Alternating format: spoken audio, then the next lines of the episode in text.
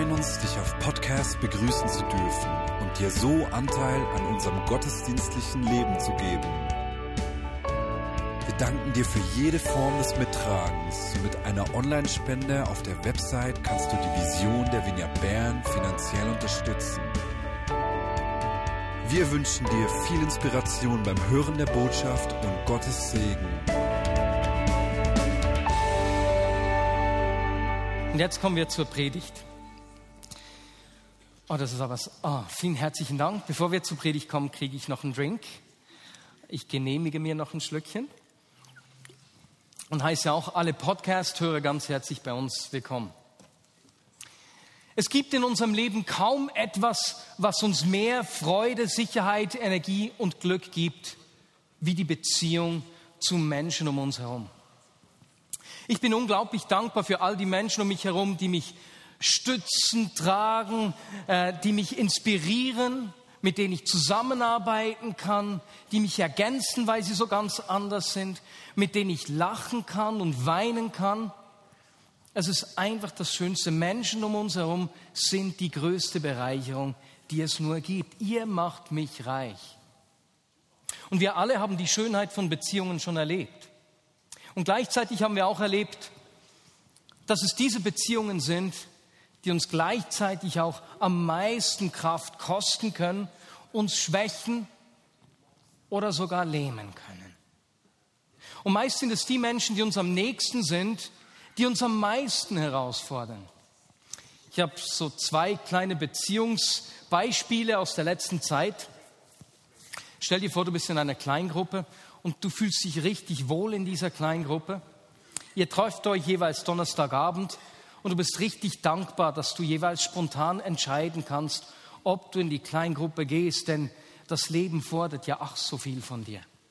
Doch diesen Donnerstag hältst du den Input und du hast dich richtig vorbereitet, Zeit investiert und du gehst hin und du stellst fest, ach nein, meine besten Freunde Margrit und Peter kommen heute nicht und im Kopf weißt du, ich gehe auch nicht immer, aber im Herz bist du irgendwie enttäuscht. Das sind doch deine Freunde und du hättest dir gewünscht, dass sie dich unterstützen. Und auch wenn dein Kopf dir das erklären kann, hey, diese Freiheit hast du auch, in deiner Beziehung zu ihnen im Herzen bist du etwas enttäuscht und angespannt. Erwartungen. Beziehungen bringen Erwartungen mit sich. Ein zweites Beispiel. Vor einer Weile habe ich mich mit einer Person aus der Vignette Bern getroffen. Das war ein super Treffen. Und diese Person hat mir ganz viele Ideen gegeben, was, was ich noch machen könnte oder wie ich es sonst machen könnte. Und ich weiß nicht genau weswegen, aber ich habe in dieser Situation nur gehört, Marius, das machst du nicht gut und jenes machst du nicht gut und das könntest du anders machen. Und ich weiß, die Person hat das nicht so gemeint und die hat auch nicht das gesagt, aber das hat es bei mir ausgelöst. Ich komme nach Hause und aus einem unerklärlichen Grund rege ich mich einfach über meine Frau auf. Egal was sie sagt oder was sie tut, die geht mir auf den Keks. Und, und ich bin etwas erschrocken, weil ich das sonst nicht so kenne. Das ist nicht mein Wesen. Und, und ich habe mich echt einen Moment äh, gefragt, hey, was ist jetzt los? Bis ich plötzlich realisiert habe, Marius, hey, Pause. Kannst du dich erinnern? du warst verunsichert von diesem Gespräch, du kommst nach Hause und du überträgst die Unsicherheit aus diesem Gespräch auf deine Frau. Und, und ich habe da gemerkt, jetzt muss ich eine Pause machen. Ich habe vor Gott die Sache so ein bisschen setzen lassen und ich war nicht mehr sauer über meine Frau. Und ich habe gemerkt, für einen Moment habe ich mein Verhalten und mein Denken über meine Frau aus dieser einen Situation bestimmen lassen. Kennt ihr solche oder ähnliche Geschichten, Situationen, Beziehungen? Wir alle haben schon den Segen von tragenden Beziehungen erlebt. Gott hat uns die einzigartige Fähigkeit gegeben, mit anderen Menschen in Beziehung zu sein, uns zu verbinden. Weswegen? Weil er uns in seinem Bild geschaffen hat und er genauso ein Gott von Beziehungen ist und so mit uns verbunden sein will. Und doch haben wir auch schon alle erlebt, wie sehr diese Beziehungen uns herausfordern können. Und deswegen starten wir heute eine kurze Serie über Beziehungen. Nächsten Sonntag werden wir uns damit auseinandersetzen, wie ich eine kraftvolle Person sein kann, eine starke Person, die gesunde, tragende Beziehungen pflegt. Darauf werden wir uns vor Augen führen, was die Bibel über Sex sagt. Und ich freue mich schon, mal über Sex sprechen zu können und zu entdecken, was die Bibel hier Wunderschönes dazu zu sagen hat. Und dann werden wir uns auch Gedanken machen über Erwartungen und Erwartungshaltungen in Beziehung, ähnlich wie in diesem Beispiel, das ich zuvor erzählt habe. Aber heute, als Einstieg in diese Serie, möchte ich über einen Text aus dem Epheserbrief sprechen, mit dem ich diese Woche richtig gerungen habe. Es ist ein Text, der uns ein, ein richtiges Geheimnis offenbart und uns einen Schlüssel gibt, wie wir verbunden bleiben können in Beziehungen. Und ich muss euch sagen, ich habe diesen Text zuvor schon x-mal gelesen. Ähm, jedes Mal, wenn ich den Epheserbrief gelesen habe, und ich kann nicht sehen, wie oft ich den Epheserbrief gelesen habe, und es ist mir nie aufgefallen, dieser Vers ist irgendwie unscheinbar, wie so ein Rohdiamant. Du wirst dich im ersten Moment fragen, was an diesem Vers so speziell ist. Und vielleicht wirst du dich im zweiten Moment sogar über diesen Text ärgern. Das ging mir zumindest so. Ich habe richtig damit gerungen. Aber dann, als, ich mir, als mir der Text vor Augen geführt hat, was für Dynamiken in meinem Leben manchmal spielen, dann ist plötzlich, hat er zu leuchten begonnen wie ein Diamant. Und dieser Text, wir werden erst in einer Weile lesen, in dem spricht Paulus äh, zu Eheleuten. Aber als ich den gelesen habe, habe ich realisiert, hey, die gleichen Dynamiken spielen auch in meinen Beziehungen zu Mitarbeitern, zu Freunden und zur Familie.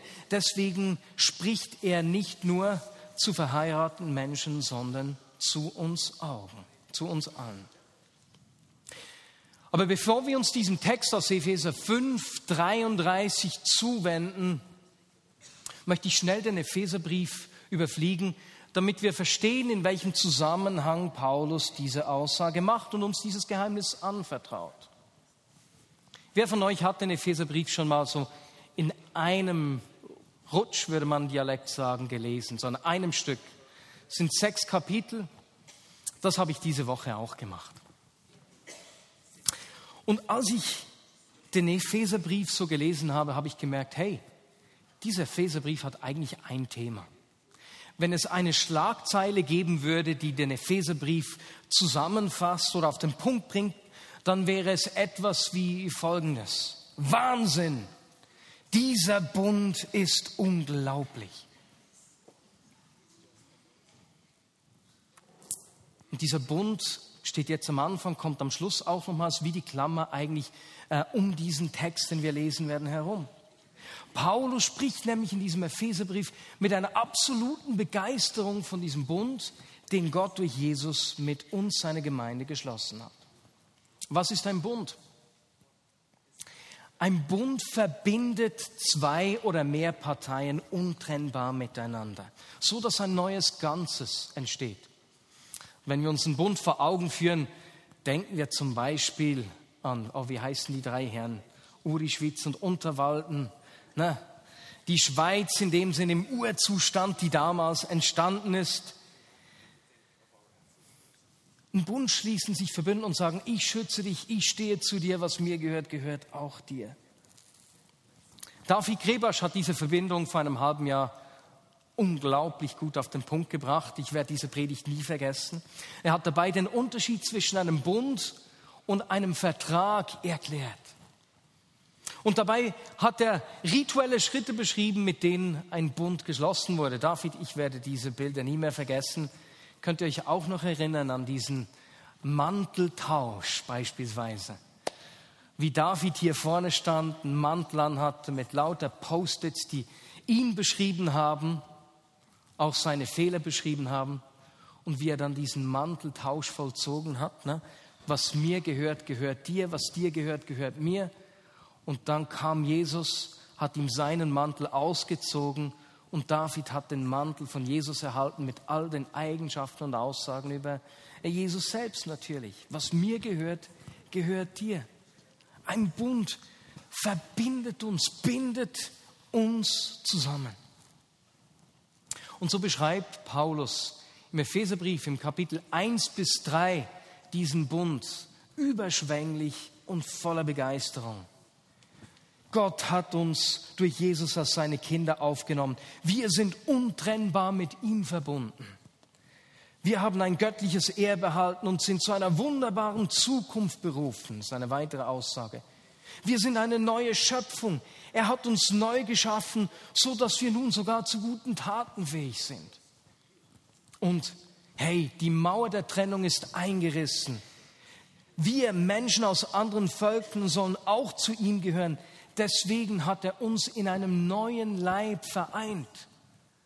Und so beschreibt er hier in den ersten drei Kapiteln den Bund, um dann in den zweiten, äh, also im zweiten Teil, in Kapitel 4 bis 6, ganz praktisch zu erklären, was dieser Bund für unsere Beziehungen bedeutet. Was bedeutet dieser Bund für unsere Beziehungen, für die Einheit untereinander? Was bedeutet dieser Bund für die Beziehungen in unseren Ehen? Was bedeutet dieser Bund für die Beziehung zwischen Eltern und ihren Kindern? Was bedeutet dieser Bund für Sklaven und ihre Herren? Und so beschreibt er all die Beziehungsdimensionen, die dieser Bund mit sich bringt. Und er endet dann den Epheserbrief mit einem Kapitel, wo er über den geistlichen Kampf schreibt und schreibt dort, hey, und wenn ihr Konflikte habt, dann vergesst nicht, wir kämpfen nicht gegen Menschen aus Fleisch und Blut, wenn eure Beziehungen herausgefordert sind, dann ist das eine geistliche Sache.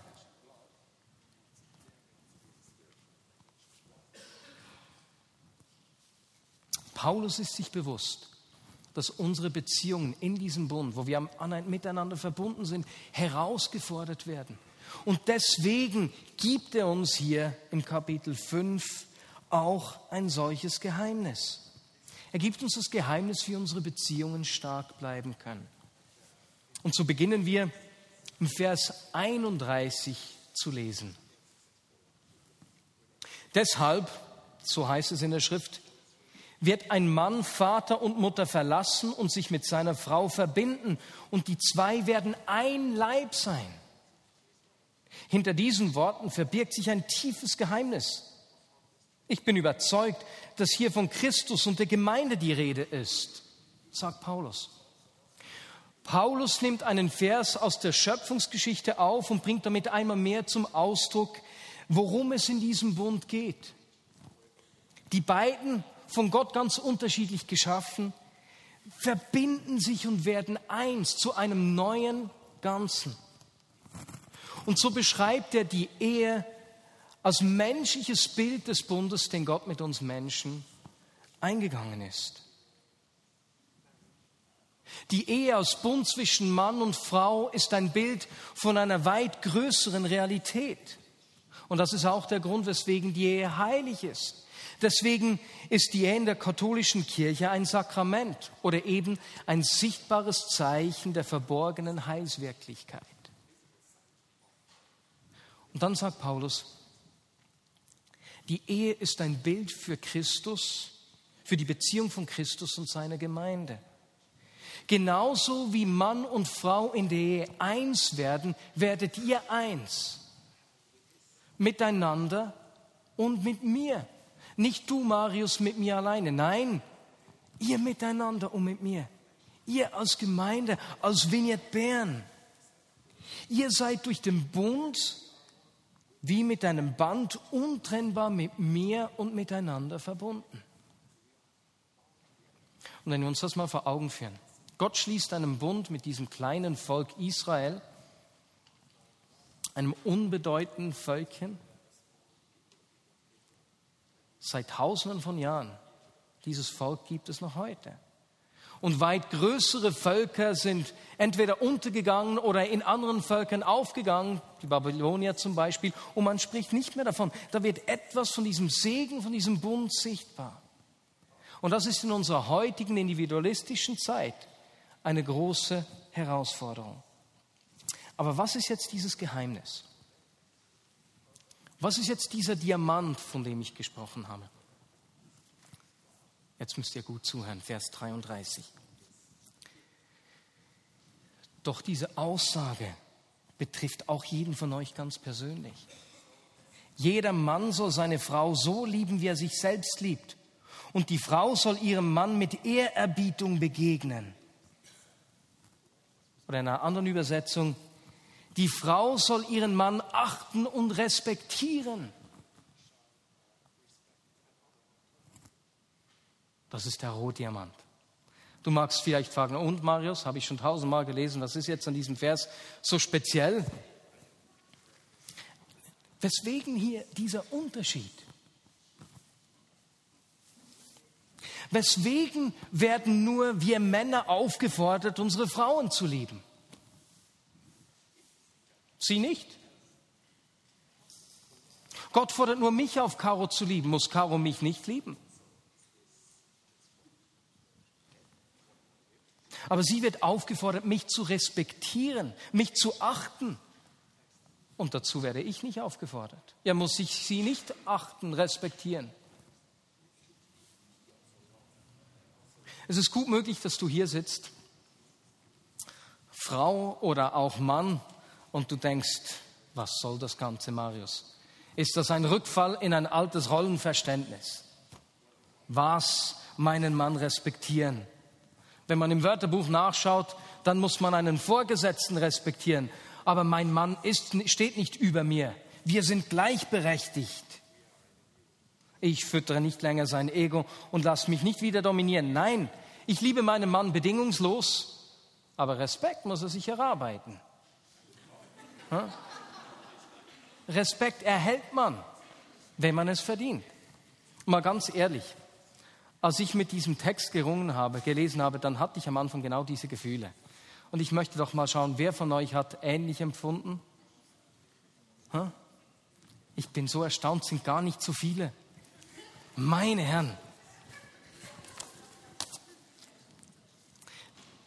Denn genau das sagten sie eigentlich unsere Kultur, das geht nicht. Und mir ging es genauso, ich habe gerungen, kann das sein? Ist das nicht einfach ein veraltetes Rollenverständnis? Und weißt du, was mich aufhorchen lassen hat? Ein Psychologe, der Emerson Eckerix, hat 7000 Menschen befragen lassen. Und er hat ihnen die Frage gestellt, als du das letzte Mal einen Konflikt mit deinem Ehepartner hattest, hast du dich nicht respektiert gefühlt oder hast du dich nicht geliebt gefühlt? Was denkst du, wie die Männer und Frauen geantwortet haben? 83 Prozent der Männer haben geantwortet, sie hätten sich nicht respektiert gefühlt. Und 72 Prozent der Frauen haben geantwortet, dass sie sich nicht geliebt gefühlt hätten. Ist das nicht erstaunlich? Ja, es ist logisch, wir brauchen alle beides, wir brauchen beide Liebe und Respekt. Aber irgendwie sind wir so gewickelt, dass im ganz praktischen Ausdruck davon, was ich erlebt habe und was ich brauche, 83 Prozent der Männer gesagt haben, ich bräuchte mehr Respekt. Und 72 Prozent der Frauen, ich bräuchte mehr Liebe.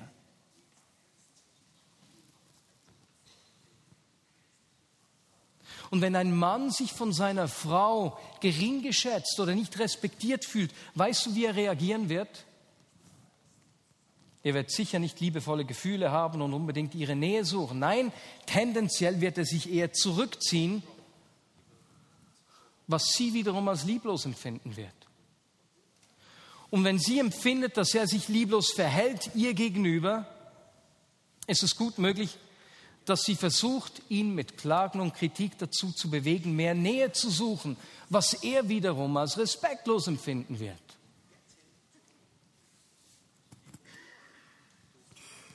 Ich habe euch ein hypothetisches Beispiel aus dem Alltag von Caro und mir. Es ist wirklich ein hypothetisches Beispiel, aber es könnte sich durchaus so abspielen. Stell dir vor, ich bin zu Hause am Arbeiten an meinem Computer ich bin ganz vertieft und weil es mir nicht so gut möglich ist, zwei Dinge gleichzeitig zu tun, höre ich nur halb, wie Caro mit mir spricht. Und sie sagt zu mir, du Marius, würdest du bitte das Abendessen vorbereiten? Ich muss noch kurz weg und du weißt, heute Abend bla bla bla, Sophie muss um diese Uhrzeit ins Bett. Ich habe extra Raclette eingekauft, ist das okay? Hast du auch Lust, Raclette zu essen? Und ich sage ja ohne genau zu sagen, zu wissen, was ich sage, weil ich bin ja am Arbeiten. Ne? Aber irgendwann während dem Arbeiten fällt mir ein, hey, hat Caro nicht was von Abendessen vorbereiten gesagt? so lieb wie ich bin, ich liebe ja meine Frau, ich will ihr meine Liebe zeigen, also unterbreche ich die Arbeit, ich gehe kochen. Hm, was soll ich kochen? Keine Ahnung. Sophie, was würdest du gerne essen? Pasta, super Idee. Ich koche Pasta, mache eine gute Soße, öffne noch eine Flasche Wein und ich bin richtig stolz, dass ich pünktlich bereit bin mit dem Abendessen. Na, Weinflasche geöffnet, das könnte ein romantischer Abend werden. Caro kommt nach Hause, ich warte ganz stolz und ich sehe die Enttäuschung in ihrem Gesicht. Hast du nicht Raclette gemacht? Nein, nein, schau mal, das Essen ist bereit, passt das alles? Hast du mir nicht zugehört? Und dann spüre ich, wie enttäuscht sie ist und sie sagt, weißt du, du hörst mir einfach nie zu. Ich bin Luft für dich. Ich bin dir nicht wichtig. Ja, aber Schatz, könntest du nicht zumindest Hallo sagen? Das Essen steht bereit. Wow, super, Marius, hast du die Arbeit unterbrochen und gekocht? Ich fühle mich nicht respektiert, nicht wertgeschätzt, was ich gemacht habe. Tendenziell werde ich mich zurückziehen, mich ärgern über meine Frau und da geht der romantische Abend. Und wir geraten in so einen Teufelskreis hinein. Kennt ihr solche Situationen? Kann man das nachvollziehen? Ohne Liebe reagiert die Frau tendenziell respektlos. Und ohne Respekt reagiert der Mann tendenziell lieblos. Und auf seine Lieblosigkeit reagiert sie wieder äh, respektlos und so weiter und so fort. Und es entsteht ein richtiger Teufelskreis, den der Emerson Eckerix den Teufelskreis des Ehewahnsinns nennt.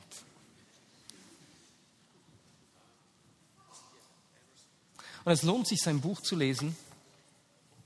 Liebe und Respekt ich habe das gelesen und ich habe mich in einigen Geschichten wiedergefunden.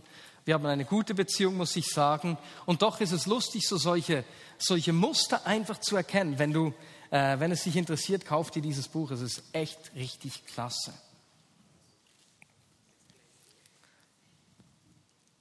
Weißt du, Gott hat uns unterschiedlich geschaffen. Und so werden wir ganz unterschiedlich reagieren. Und die gute Message ist, dass wir diesen Teufelskreis durchbrechen können. Wie? Der Schlüssel liegt in Epheser 5, 33. Jeder Mann soll seine Frau so lieben, wie er sich selbst liebt. Und die Frau soll ihren Mann mit Ehrerbietung begegnen. Frauen. Im zweiten Teil dieses Bibeltextes liegt der Schlüssel, wie du deinen Mann dazu motivieren kannst, deine Nähe zu suchen, die Verbindung zu suchen, und zwar freiwillig, ohne dass du ihn irgendwie manipulierst. Zeige ihm deine Achtung und deinen Respekt. Gesundheit, Christa. Entschuldigung. Auch wenn er es scheinbar nicht verdient. Und meine lieben Männer, im ersten Teil dieses Bibeltextes liegt das Geheimnis, der Schlüssel dazu, wie du deine Frau gewinnen kannst, dir Respekt zu zeigen. Liebe sie, auch wenn sie es nicht verdient. Und interessant ist ja, dass Paulus hier nicht einen Vorschlag macht. Nein, es ist ein Gebot. Marius, liebe Caro. Punkt. Liebe sie, weil sie erstens deine Liebe braucht und zweitens, weil du nicht natürlicherweise so liebenswert bist und ihre Nähe, die Verbindung suchst. Deswegen befehle ich dir, liebe sie, auch wenn sie es nicht verdient. Und genau gleich ist auch der zweite Teil ein Gebot. Caro, zeige Marius deinen Respekt. Gesundheit. Auch wenn er es nicht verdient. Marius ist ein Mann und Männer brauchen Anerkennung und Respekt wie die Luft zum Atmen. Der Schlüssel zum Durchbrechen dieses Teufel, Teufelskreises des Ehewahnsinns liegt darin, dass wir die Unterschiedlichkeit voneinander erkennen und stehen lassen können. Dass wir sehen, Marius, Caro braucht deine Liebe. Sie hat nicht die Absicht, respektlos zu sein. Auch wenn ihr Verhalten das bei dir manchmal so auslösen kann. Aber das will sie gar nicht. Sie liebt und achtet und respektiert dich zutiefst. Sie ist stolz auf dich. Und Caro, haha, ich kann ihr das jetzt sagen, da sagt Gott, Caro, Marius braucht deine Achtung. Er will nicht lieblos sein, auch wenn sein Verhalten oder seine Kommentare dich manchmal sehr verletzen. Du bist ihm wichtig, auch wenn er das nicht immer so ausdrückt. Und weißt du, wenn wir diese drohenden Vorzeichen dieses Kreislaufes erkennen, dann können wir ihn bremsen und aus diesem Teufelskreis des Ehewahnsinns wird ein Segenskreis einer kraftvollen Ehe oder ein Segenskreis von kraftvollen Beziehungen. Denn die gleiche Dynamik spielt auch sonst in unseren Beziehungen. Und dieser Segenskreis funktioniert nach einem ganz einfachen Mechanismus. Seine Liebe ist Motivation für ihren Respekt. Ihr Respekt ist Motivation für seine Liebe. Überhaupt nicht ein alter Zopf oder altes Rollenverständnis, sondern ganz praktische Hilfe für konkrete Situationen in unseren Beziehungen. Und jetzt schließen wir den Kreis und kommen wieder am Schluss zu diesem Bund. Wir haben am Anfang gelesen, dass die Ehe ein Bild für den Bund von Christus mit seiner Gemeinde ist. Weißt du, weswegen ich Caro lieben kann, auch wenn sie meine Liebe nicht verdient? Weil Christus mich respektiert und mir seine Achtung und seinen Respekt immer und immer wieder entgegenbringt, sogar wenn Caro das nicht kann. Weißt du, weswegen Caro mir ihren Respekt zeigen kann, sogar wenn ich mich lieblos verhalte? Weil sie sich von ihm geliebt weiß. Das Neue Testament bringt uns ganz viele solche Aussagen, wie Gott uns seine Liebe zeigt, wie seine Liebe bedingungslos ist. Er hat uns zuerst geliebt. Nichts kann uns von seiner Liebe trennen. So sehr hat Gott die Welt geliebt, dass er seinen einzigen Sohn sandte. Und so weiter und so fort. Aber weißt du, was die Bibel bringt? Macht auch Aussagen darüber, wie Gott uns respektiert. Und eine der schönsten ist eine Aussage auch von Paulus im 1. Korinther 12, 21. Paulus beschreibt auch dort die Einheit, die Unterschiedlichkeit der verschiedenen Glieder an einem Leib. Und er sagt dann in diesem Zusammenhang, das Auge kann nicht einfach zur Hand sagen, ich brauche dich nicht. Logisch, Auge, prophetische Menschen können nicht zu den Praktikern sagen, hey, dich braucht's nicht. Oder das Haupt zu den Füßen, ich brauche euch nicht. Nein, gerade die Teile des Körpers, die schwächer zu sein scheinen, sind besonders wichtig. Jetzt lass mich dich fragen, wer ist denn das Haupt des Leibes? Christus. Das Haupt kann nicht zu den Füßen sagen, ich brauche euch nicht. Nein, gerade die Teile des Körpers, die schwächer zu sein scheinen, sind besonders wichtig. Jesus bindet sich an uns und sagt, hey, ich weiß, du wirst es tun. Ich weiß, du wirst in diesem Bund leben. Ich weiß, du wirst die Füße sein und diese Rolle wahrnehmen. Ich brauche dich. Ich achte dich. Ich respektiere dich. Du bist wichtig. Ich gebe dir Wert und Würde.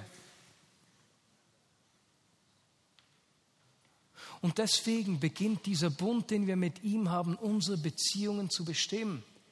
Und er und nichts als er ist die Quelle, woher mein Bedürfnis sowohl nach Liebe als auch nach Achtung und Respekt gestillt wird. Und deswegen können wir das einander zeigen, auch wenn nichts vom Gegenüber zurückkommt. Aus diesem Grund können wir diesen Teufelskreis nicht nur stoppen oder durchbrechen, sondern zu einem Segenskreis für all unsere Beziehungen werden lassen. Jeder Mann soll seine Frau so lieben, wie er sich selbst liebt und die Frau soll ihrem Mann mit Ehrerbietung begegnen. Amen. Lass uns einen Moment einfach ruhig sein und über diese Aussage reflektieren. Und Jesus, ich danke dir für dieses Geheimnis, das uns hier in Epheser 5,33 entgegenkommt. Dieses Geheimnis für unsere Beziehungen. Hm.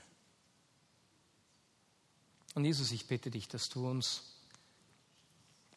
deine Liebe und deine Achtung, deinen Respekt jetzt einfach zeigst. Zeigst, wie wichtig wir sind, wie sehr du uns, unser Tun, unser Denken schätzt. Jesus, ich bitte dich, dass du gerade Menschen wie näherst an diesem Ort, die das Gegenteil in ihrer Beziehung erleben. Jesus, wenn ihnen jemand auf dem Schlauch steht und keine Liebe oder kein Respekt mehr durchkommt, komme du. Hm. Jesus, und gib uns Augen, damit wir solche Kreisläufe erkennen können, egal in welchen Beziehungen sie sich zeigen, und wahrnehmen, wie wir uns aus der Beziehung zu dir heraus nähern können, damit dieser Segenskreislauf durch uns zum Leben kommt, zum Fließen kommt, Herr.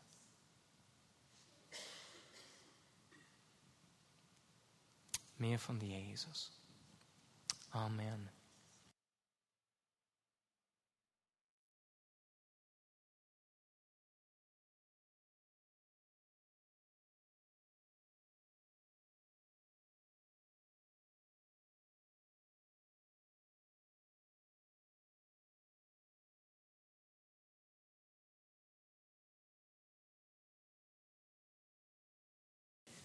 Und anschließend werden Wilf und Christa übernehmen.